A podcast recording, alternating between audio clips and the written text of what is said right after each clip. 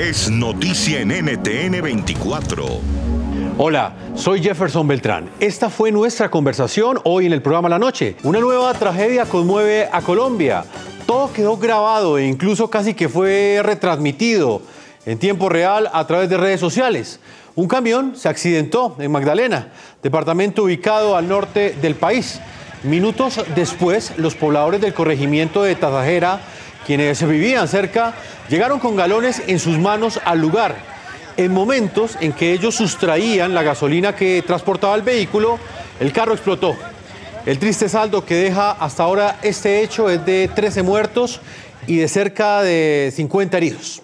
Por esa razón hoy en el programa La Noche queremos hablar con un protagonista de esta noticia. Vamos al departamento del Magdalena, al norte de Colombia, al corregimiento de Tazajera. Allí está Eduardo Luis Vargas, él es sobreviviente de esta explosión, de este camión cisterna que ustedes acabaron de ver en pantalla. Eduardo, bienvenido al programa de la noche. Muy buenas noches, don Jefferson, ¿cómo está? Bien. Pues Eduardo, impactado con estas imágenes que acabamos de ver, lo primero que le quiero decir es que eh, me alegra que usted ya esté a salvo, que ya le hayan dado de alta en el hospital. Usted ha querido dar esta entrevista en el programa La Noche en momentos en que se está recuperando eh, en su hogar. Desde la distancia, pues le expresamos toda la solidaridad no solamente a usted, sino al resto de los eh, pobladores que terminaron eh, heridos y las familias que en este momento lloran a sus muertos luego de esta explosión. ¿Cómo se encuentra usted de, salud en este momento? ¿Qué le han dicho los médicos?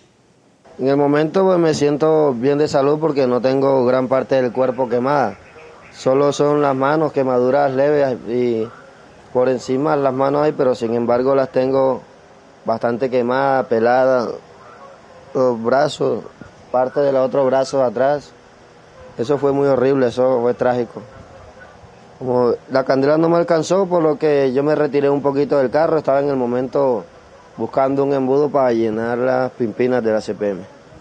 En el momento que voy de espalda a buscar ese embudo, me siento la explosión que me impacta por la parte de atrás me quema la camisa, me tira en el monte. Enseguida reacciono y, empiezo a correr con la candela prendida en mi espalda, quitándome el suéter, buscando a alguien que me auxiliara mientras, mientras ya tomé un poquito de control, empecé a buscar a mi hermano también y a otros primos que estaban ahí, que también salieron más lesionados que yo, gracias a Dios. Algunos están estables, pero lamentablemente algunos no, no han resistido eso. ¿Por qué cree que se generó la explosión? Así como les digo yo, esa explosión creo que se generó, se generó por alguien que estaba manipulando la batería o las cosas del carro que lleva las partes de atrás. Hicieron algunas chispas y como al, ver que ya el terreno donde el carro estaba caído, la gasolina se estaba derramando, ya todo ese terreno estaba mojado de gasolina. Y, y al, ellos golpear allá atrás, que no podían, no supieron de conectar la batería, empezaron a golpearla, a hacer algo.